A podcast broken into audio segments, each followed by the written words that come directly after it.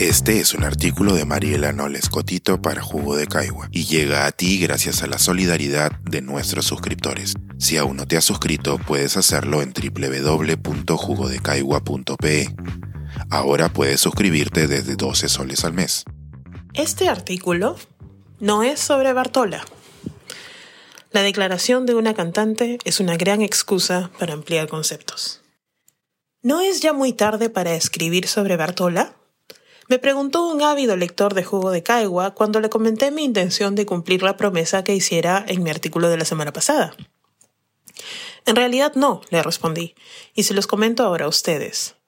Aunque en estricto las siguientes líneas no interpelarán a nuestra cantante y su opción personal, absolutamente válida, de enunciarse como una mujer peruana y no como una mujer afroperuana, en realidad este artículo tratará sobre algunas de las formas en que usted, Bartola y yo reproducimos el racismo y sus dinámicas en el Perú.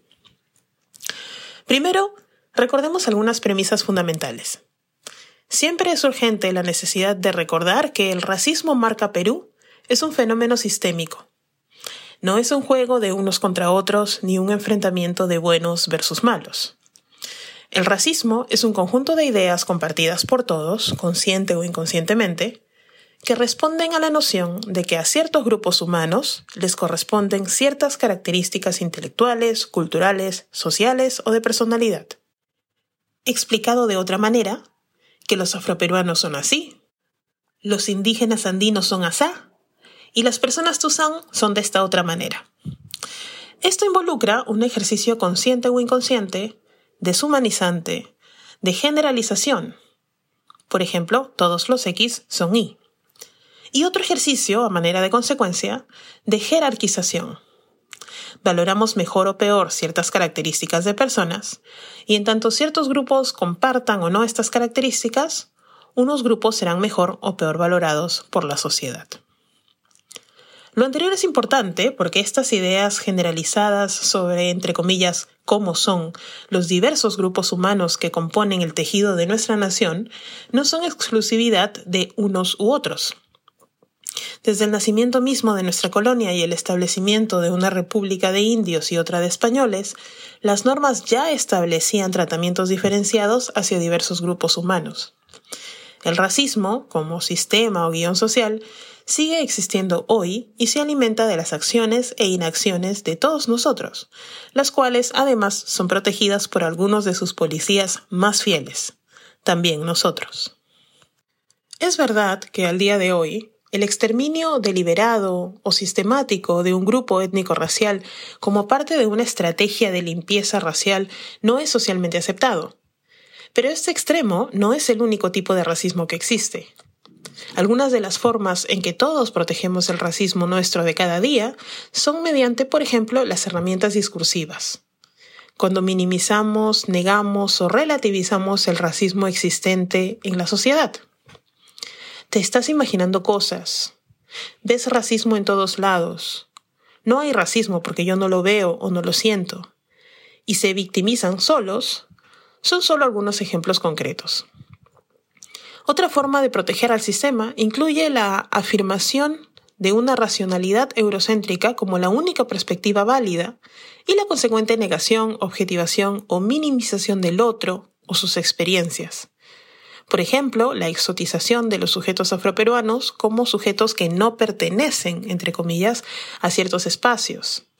Esperar que la persona afro explique cómo y por qué el racismo existe y cómo y por qué el racismo le afecta, en vez de informarnos nosotros. O de plano asumir que estos temas solo le conciernen a las poblaciones racializadas. Finalmente, nuestro sistema racial se sostiene en la indiferencia o el silencio de todas aquellas personas a quienes no afecta el racismo o de quienes no se sienten suficientemente involucrados para utilizar su voz. Esto ha implicado la asunción histórica de que las buenas intenciones son suficientes, la exaltación de los sujetos colonizadores y esclavistas como los héroes de las historias, y varios temas adicionales como la omisión del reconocimiento del enorme aporte económico que significó para la naciente República Peruana la mano de obra gratuita que la sostuvo en sus primeros años. El racismo genera, soporta y justifica una estructura de poder.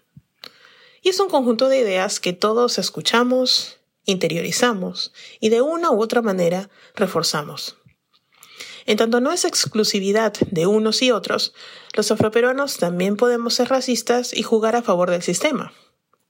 En efecto, todo sistema social requiere de agentes y policías que lo recreen y refuercen, y en este sentido, las personas racializadas no somos especiales. El sentimiento antiindígena o antinegro no es exclusividad de las personas blancas, blanco-mestizas o criollas. Nosotros, las personas racializadas, negras o afroperuanas en este caso, también hemos mamado de estas ideas. Las excepciones existen.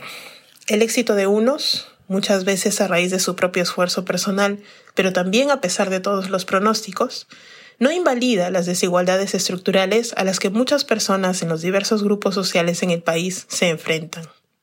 Todas sustentadas en cifras nacionales, además. La libertad para autodeterminarse con base en la identidad o identidades de preferencia también existe, con el consecuente espacio para enunciarse desde la misma. Sin embargo, el ataque a la lucha de miles de personas relativizando su bandera política con base en el excepcionalismo personal es ruin e innecesario.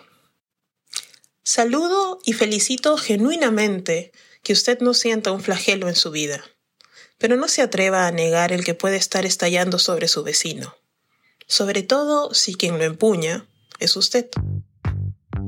Pensar, escribir, editar, grabar, coordinar, publicar y promover este y todos nuestros artículos en este podcast cuesta, y nosotros los entregamos sin cobrar.